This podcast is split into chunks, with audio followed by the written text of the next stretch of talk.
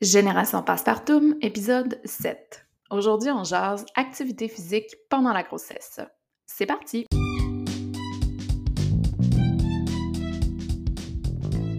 Bienvenue sur Génération Passepartout, un podcast pour les parents en devenir ou en pleine dents.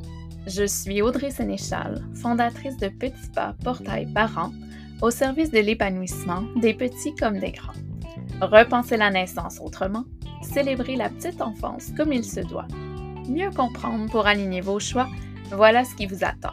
Pour une parentalité engagée et décomplexée, sans verser dans la culpabilité. Génération Passepartout, ta référence pour tout ce qui touche la périnatalité, la parentalité et la petite enfance. Bonne écoute! L'information contenue dans ce podcast ne remplace en aucun cas les conseils professionnels d'un médecin, d'une sage-femme ou tout autre professionnel de la santé. Il ne vise pas à donner de conseils précis ni individualisés et ne devrait pas être interprété de la sorte. Vous devriez toujours consulter un professionnel de la santé qualifié pour vos questions médicales personnelles avant de faire des choix éclairés. Pas besoin de remonter si loin que ça pour constater que les femmes enceintes qui couraient encore alors que la bédaine se faisait voir étaient pointées du bout du doigt. Jugement, avis contraire, désinformation, conseils non sollicités, pas si évident que ça de s'y retrouver. À une certaine époque, on conseillait même aux femmes enceintes d'éviter complètement l'activité physique. Un point, c'est tout. Heureusement, les choses ont changé et les experts s'entendent maintenant pour dire que l'activité physique régulière fait partie intégrante d'une grossesse en santé. Mais c'est pas parce que les experts s'entendent que le mot s'est rendu jusqu'aux oreilles des futures mamans et encore moins celles de leur entourage qui y vont de recommandations pas toujours fondées, mais dans l'objectif tout à fait bienveillant de vouloir protéger la maman à venir. Mais la grossesse, c'est pas une maladie. Alors commençons d'abord par démystifier quelques fausses croyances. Fausse croyance numéro 1. Au premier trimestre, il n'est pas recommandé de faire de l'activité physique. Et c'est tout à fait faux. Donc, contrairement à ce qu'on peut penser ou euh, à ce qu'on peut craindre, bien évidemment, l'activité physique pendant le premier trimestre augmente pas les risques de fausses couches ni les risques d'anomalies congénitales. À l'inverse, par exemple, le fait de ne pas faire d'activité physique durant le premier trimestre augmenterait le risque d'avoir certaines complications comme le diabète de grossesse, les troubles hypertensifs de la grossesse comme la prééclampsie par exemple, et les symptômes de, de dépression grave. C'est donc recommandé de faire de l'activité physique tout au long de la grossesse, y compris pendant le premier trimestre. Si tu n'étais pas active avant d'être enceinte, je t'explique dans quelques instants comment t'y mettre progressivement. Fausse croyance numéro 2 l'activité physique peut provoquer des contractions et des fausses couches.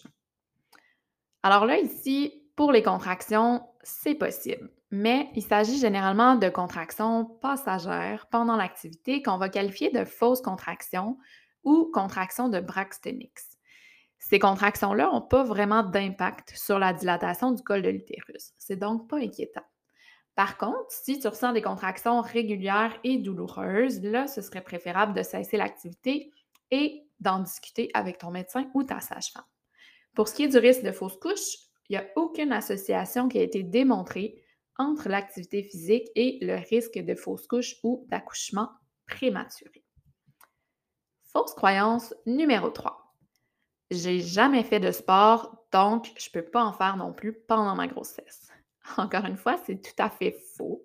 Donc, que tu fasses du sport ou pas avant d'être enceinte, les recommandations demeurent les mêmes qui est fortement recommandé d'être active pendant la grossesse.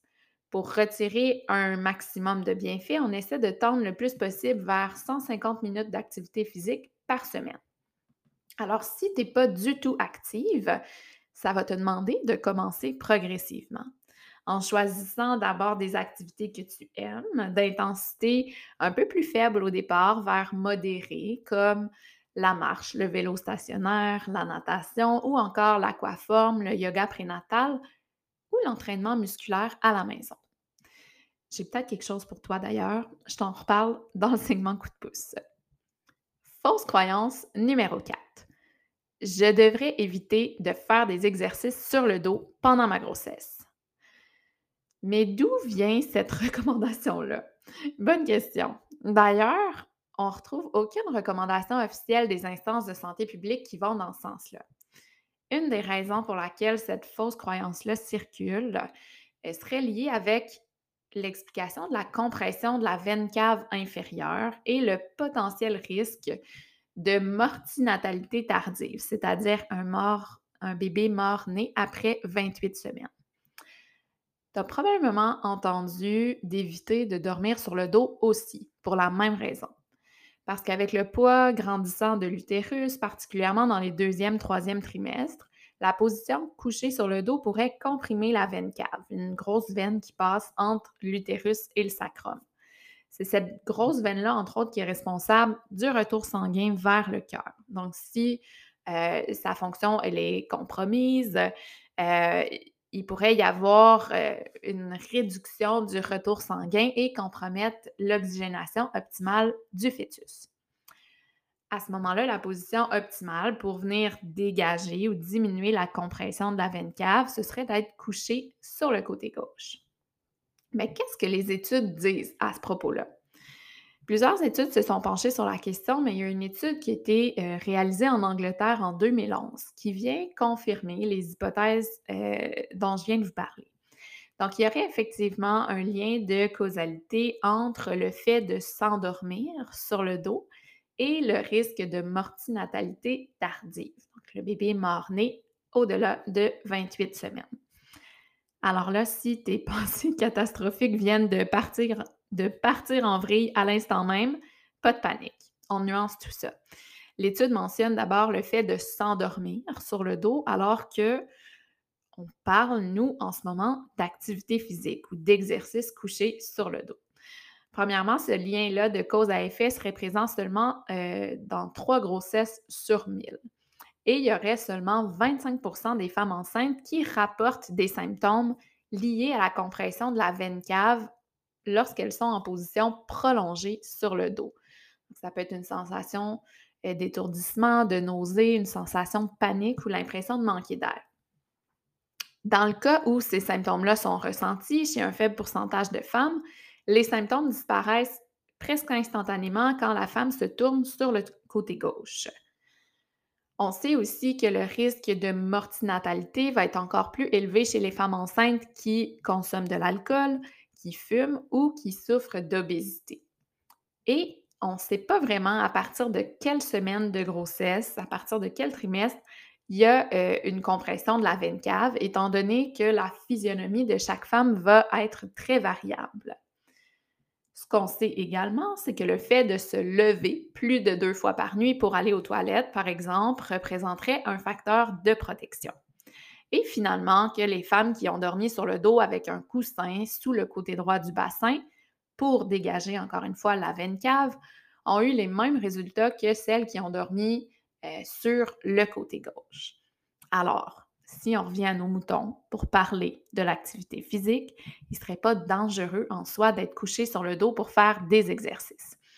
Surtout qu'il s'agit généralement d'une période de courte durée. Donc, on ne parle pas d'une nuit de sommeil euh, allongée sur le dos. Et dans le cas où tu te sentirais étourdie, nauséeuse ou encore à bout de souffle, tourne-toi sur le côté gauche et change d'exercice, tout simplement. Fausse croyance numéro 5. Je devrais cesser la course ou toute activité avec impact pendant la grossesse. Encore une fois, c'est faux. Mais je peux comprendre que tu as peut-être déjà ressenti toi-même un petit malaise en voyant une bédaine bien ronde franchir la ligne d'arrivée d'un événement, suivi de près par la femme porteuse de cette dite bédaine. Mais qui a dit qu'une femme enceinte devait cesser de courir? Encore une fois, il n'y a aucune étude qui va dans ce sens-là. Pourtant, c'est une croyance qui est encore largement répandue, comme quoi la course à pied est à éviter durant la grossesse et en postpartum. Une croyance qui est répandue, euh, malgré nous, encore par quelques professionnels de la santé. La grossesse tout court va engendrer son lot de doutes et d'inquiétudes, autant pour la future mère que pour son entourage, voire même certains professionnels de la santé. Et c'est le cas même pour les femmes qui vivent une grossesse sans aucune complication. Pourtant, si la course à pied fait déjà partie de ton mode de vie, pourquoi cesser dès l'annonce de grossesse? J'en ai d'ailleurs glissé un mot plus tôt. Malgré la croyance populaire, la pratique sportive durant la grossesse augmente ni le risque d'avortement spontané, euh, ni le risque de prématurité ou de faible poids de bébé à la naissance, et encore moins le fait d'avoir recours à la césarienne ou à l'utilisation d'instruments comme les forceps ou la ventouse. Alors, pratiquer la course à pied enceinte, si l'activité est bien dosée, représente en soi aucun danger. C'est essentiel, par exemple, d'être à l'écoute de son corps pour adapter son entraînement en conséquence. Donc, courir à midi en pleine canicule, c'est peut-être pas l'idéal. La femme enceinte euh, a généralement plus de difficultés à dissiper la chaleur, donc on doit quand même faire attention euh, à l'entraînement en milieu chaud et humide. Si tu cours déjà avant la grossesse, ton corps est habitué à ce type d'impact-là, à ce type de mouvement-là, ce qui va réduire aussi ton risque de blessure. Par contre, si tu ne courais pas avant de tomber enceinte, enceinte c'est peut-être pas non plus le choix d'activité idéal à commencer en pleine grossesse. Je te conseille donc de choisir peut-être une autre activité euh, pour débuter euh, ton entraînement. Et qu'est-ce qu'il y en est maintenant des autres activités avec impact? Donc, les sports à impact élevé comme le trampoline et la gymnastique augmenteraient le risque de souffrir d'incontinence urinaire à l'effort de façon dose dépendante. Ça, ça veut dire plus le volume d'activité est élevé, plus le dosage est élevé, plus le risque augmente. Puis qu'est-ce qu'il y en est de la course alors? Ce qu'on constate ici, c'est que la course à pied ne figure pas dans la liste des activités physiques à impact élevé. On peut donc se poser la question à savoir si la course ne serait pas plutôt une activité à faible impact. Parce qu'effectivement, si on considère un patron de course optimal, c'est-à-dire avec une cadence assez élevée, à peu près un 180 pas par minute, un, patron de course où il n'y a pas beaucoup de bruit qui se fait lors de la pose du pied au sol, avec une attaque mi-pied ou avant-pied, et peu de déplacement euh, du corps de haut en bas, et qu'on ajoute à ça un volume de course qui est bien dosé, ben, on peut penser que la course s'inscrit effectivement dans une catégorie de sport à faible impact. Alors, à ce moment-là, qu'est-ce qui justifierait de cesser la course pendant la grossesse? OK, mais maintenant, si on peut continuer la course pendant la grossesse, à quel trimestre il faut arrêter dans ce cas-là? Encore une fois, il n'y a aucune recommandation à ce sujet. Donc, si la femme enceinte ne ressent pas d'inconfort ou de symptômes particuliers pendant la course, il n'y a rien qui l'empêche de poursuivre cette activité tout au long de la grossesse. D'ailleurs, il y a certaines études qui ont euh, démontré que la femme enceinte va ajuster naturellement son niveau d'intensité euh, à l'activité, à la course, par exemple, pendant la grossesse. On peut donc avoir suffisamment confiance que la majorité des femmes savent s'autoréguler puis s'arrêter au moment où euh, les désagréments vont devenir plus grands que les bénéfices. Parlons-en des désagréments, justement. Ici, il ne faut pas oublier que euh, la femme enceinte est quand même un peu plus à risque de blessure, en partie en raison des changements hormonaux comme la présence de relaxine qui va augmenter la laxité ligamentaire.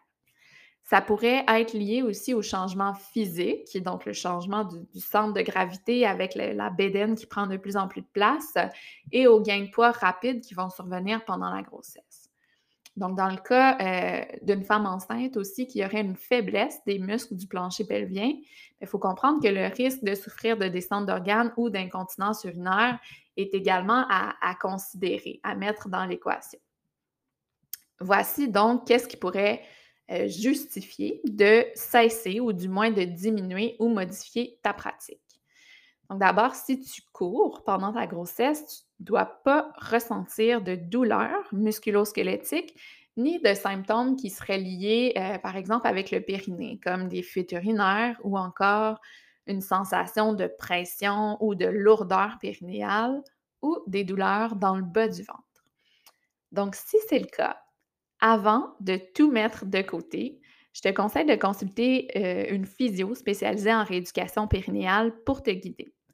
Ça se peut que tu doives mettre temporairement une croix sur la course à pied pour mieux y retourner plus tard. Mais s'il te plaît, trouve-toi une autre activité pour conserver le plaisir et surtout les bienfaits de bouger. Alors maintenant qu'on a démystifié quelques fausses croyances, voyons voir ce qu'il en est des recommandations générales. Donc avant d'aborder les recommandations générales, je tiens à rappeler quand même les nombreux bienfaits de l'activité physique. Donc, on sait que l'activité physique peut jouer, euh, entre autres, au niveau de la santé mentale, donc améliorer l'humeur, améliorer l'image de soi, mais aussi vous aider à vous détendre et réduire le stress.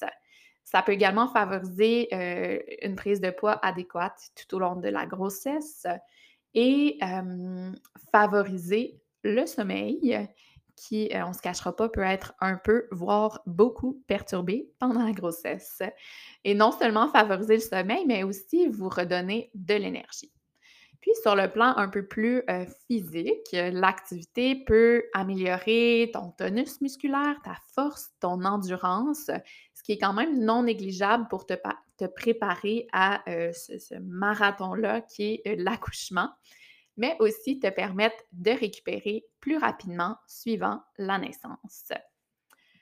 D'ailleurs, les, directives canadiennes en matière d'activité physique pendant la grossesse sont assez claires. Donc, ce sont les, les, plus, euh, les plus récentes euh, évidences euh, fondées sur les données probantes qui vont venir établir, qui vont dicter la quantité d'activité physique que les femmes enceintes devraient faire, autant pour favoriser leur propre santé, mais aussi la santé du fœtus et du nouveau-né à naître.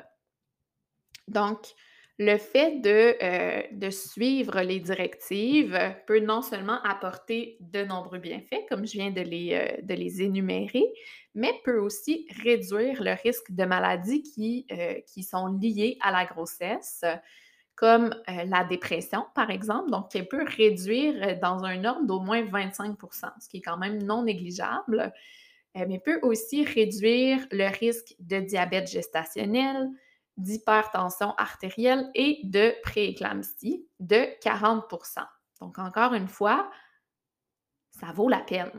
Alors, euh, ce qu'on sait ici, ce que les évidences nous disent, c'est que en l'absence de contre-indication, la femme enceinte devrait faire minimum 150 minutes d'activité physique d'intensité modérée par semaine qui serait réparti sur au moins trois jours. Donc, l'idée, c'est pas de se clencher un 150 minutes d'activité euh, le samedi dehors parce qu'il faisait beau, mais c'est d'essayer de répartir ça sur minimum trois jours en encourageant, par exemple, le fait de pratiquer une activité variée un peu à tous les jours. Donc, de façon, euh, de façon générale, ce qu'on sait, c'est que plus le niveau d'activité physique va être élevé, donc, autant au niveau de la fréquence, de la durée, mais aussi du volume d'entraînement, plus les bienfaits associés vont être grands.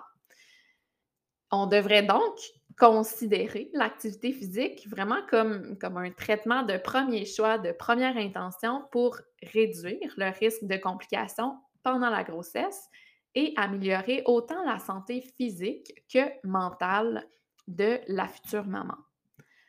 Alors, si de ton côté, tu étais active avant de devenir enceinte, lâche pas, continue.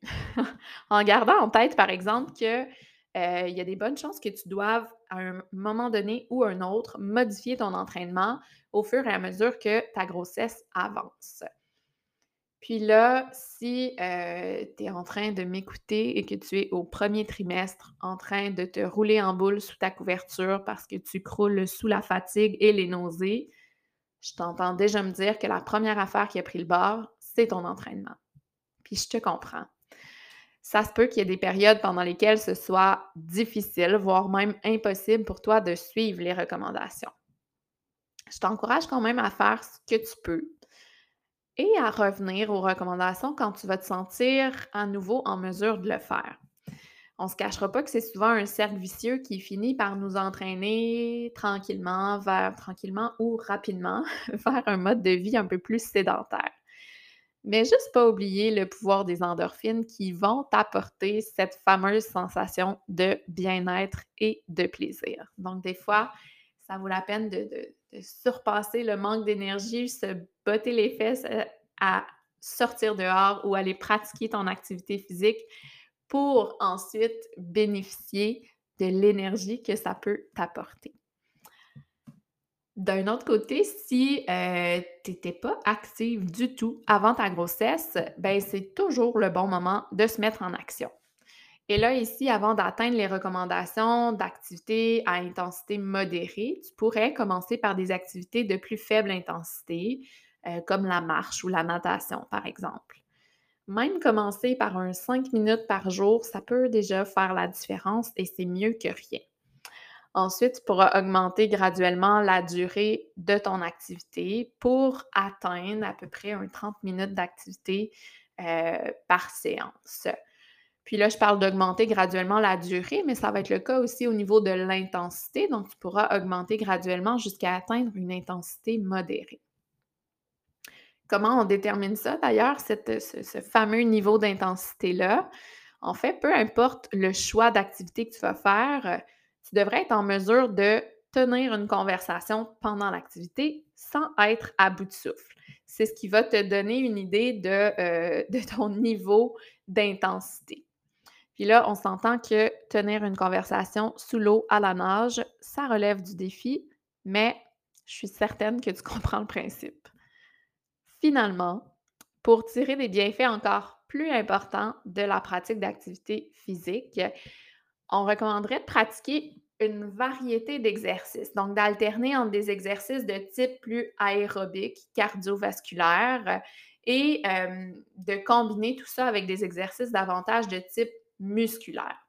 Tu peux également ajouter à tout ça des pratiques de yoga ou des exercices d'étirement qui vont t'amener des bienfaits euh, complètement différents. Et euh, dans le meilleur des mondes, tu complètes tout ça avec les exercices de renforcement du plancher pelvien pour réduire ton risque d'incontinence urinaire. Finalement, je vais conclure cet épisode-ci sur l'activité physique pendant la grossesse en te glissant un petit mot sur les contre-indications. Normalement, si c'est ton cas, ton médecin a déjà abordé un peu la question avec toi. Mais dans le doute, prends quand même le temps de euh, discuter, de, mettre dans l'équation les avantages et les inconvénients qui sont euh, associés à la pratique d'activité physique. Prends le temps d'en parler avec ton médecin ou ta sage-femme si euh, tu as des questionnements, si tu n'es pas certaine. Je vais laisser aussi dans les notes du podcast la liste de contre-indications absolues et de contre-indications relatives à l'exercice. Et finalement, euh, ça va te permettre de constater que euh, ce n'est pas un très grand pourcentage de femmes qui se retrouvent dans cette catégorie de grossesse à risque ou de grossesse avec complications. Donc, pour la majorité, on va vous recommander de vous en tenir aux recommandations par rapport à l'activité physique. Alors, on se retrouve tout de suite pour le prochain segment. Passe vite! Dans le segment Passe vite aujourd'hui, je te parle d'un guide d'entraînement prénatal que euh, j'ai mis beaucoup de temps à concevoir dans les premiers mois de confinement quand la pandémie nous a frappés. Alors, tu vas y retrouver euh, sur notre chaîne YouTube plusieurs vidéos d'exercices qui sont adaptés pour la grossesse, euh, qui sont réparties en différentes catégories, entre autres le renforcement des bras, des jambes, des muscles stabilisateurs, mais aussi des exercices davantage axés sur la mobilité et la détente. Pour chaque vidéo, tu as également accès à une courte description de l'exercice plus en détail. C'est vraiment un bon coup de pouce pour te mettre en action ou plutôt peut-être un coup de pied au derrière, c'est selon. Alors, tu vas retrouver dans les notes du podcast le lien vers notre chaîne YouTube pour un accès complètement gratuit à plus de 50 exercices adaptés pour les BDM va jeter un coup d'œil.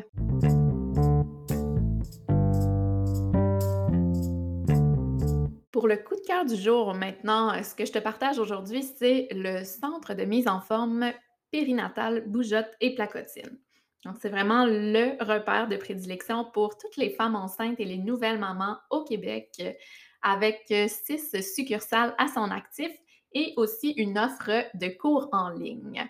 Donc, elles se font vraiment la mission d'offrir un accompagnement personnalisé avec une équipe de professionnels, donc majoritairement des kinésiologues, mais aussi des physios comme moi. Euh, et l'accompagnement se fait tout au long de la grossesse avec des entraînements adaptés et euh, également après l'accouchement. Donc, c'est vraiment un, super encadrement et une belle façon d'encourager les femmes à reprendre le contrôle euh, sur leur corps pour être capable de demeurer active le plus longtemps possible pendant la grossesse et de reprendre rapidement euh, l'entraînement après l'accouchement, mais en partant sur des bonnes bases, sur des bonnes fondations, en entamant d'abord le processus de euh, réadaptation, de récupération avant d'embarquer en mode remise en forme. Puis, au-delà de l'entraînement, Bougeotte, c'est aussi un lieu pour socialiser. Euh, donc, vraiment un lieu d'échange entre mamans qui baignent sensiblement dans les mêmes réalités. C'est littéralement un petit baume sur le quotidien parfois chaotique de maman. Alors, je vous laisse le lien également euh, dans les notes du podcast. Allez jeter un coup d'œil. Il y a vraiment une offre de cours euh, extrêmement variée, allant du TRX au ballon béden en passant par le yoga, euh, et des cours euh, d'entraînement mixte avec différents, euh, différents outils, différents accessoires. allez jeter un coup d'œil. Dans le segment mot de passe aujourd'hui, j'ai posé la question dirais-tu que tu es restée active enceinte? Et si oui, quelle activité tu as pratiquée et jusqu'à combien de semaines? Je voulais savoir également est-ce que les femmes ont ressenti du jugement et si elles avaient peut-être reçu des avis contradictoires de la part soit de professionnels de la santé ou de leur entourage. Alors, je vous laisse écouter ça. Je suis restée quand même très active physiquement pendant ma grossesse parce que j'étais très active physiquement avant de tomber enceinte et pour moi, euh, c'était pas vraiment pensable d'arrêter du jour au lendemain de faire des activités physiques.